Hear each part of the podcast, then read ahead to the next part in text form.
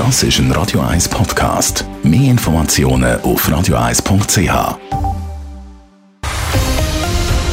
Radio 1 Thema. Oder? Ein Erdbeben löst einen Tsunami aus und die Riesenwelle verwüstet darauf grosse Landstriche und überschwemmt ein Atomkraftwerk. Heute vor zwölf Jahren hat in Japan die Atomkatastrophe von Fukushima stattgefunden. Und die hat auch zu einem Umdenken in der Energiepolitik geführt. Der Simon Schaffer hat mit Greenpeace heute wieder, zwölf Jahre später auf den Tag genau, auf Japan geschaut.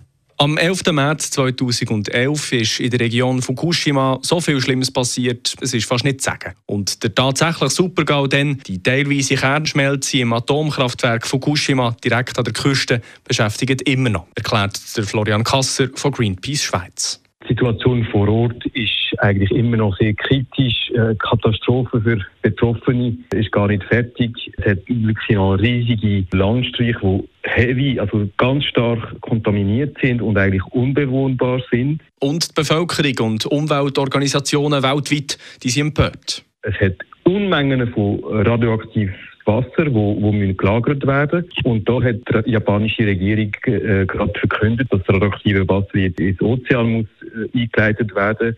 Also man braucht eigentlich unsere Umwelt, unsere Weltmeere jetzt als Atommülldeponien. Die Atomkerne sind immer noch enorm heiß in Fukushima und brauchen viel mehr Kühlwasser, als irgendjemand vorausgesehen hätte.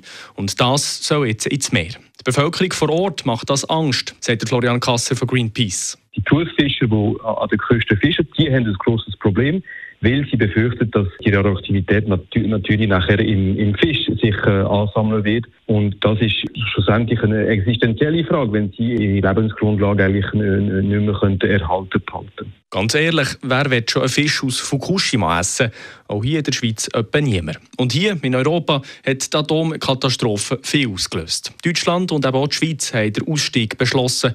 Zwölf Jahre später, im Zug vom Strommangel, ist die Idee von Atomkraftwerken wieder mehr besprochen worden. Aus seiner Sicht sieht man aber weiterhin auf Kurs. Ich glaube, das Parlament haltet sich an den Entscheid, die jetzt vor gut zehn Jahren gefällt worden sind, die auch klar vom Schweizer Volk äh, bestätigt worden sind. Das heißt, es sollte keine neue AKW in der Schweiz geben. Die Woche, ja, wir werden wieder ein bisschen über AKW reden, aber, aber am Schluss wird alles bei der Erneuerbaren bleiben und das ist der Weg, der jetzt verfolgt wird. Und es sind auch nur einzelne politische Akteure, die in der aktuellen Session in Bern probieren, Atomenergie in verschiedenen Geschäften unterzubringen. Simon Schaffer, Radio 1. Radio 1 Thema. Jederzeit zum Nachlesen als Podcast auf radio1.ch.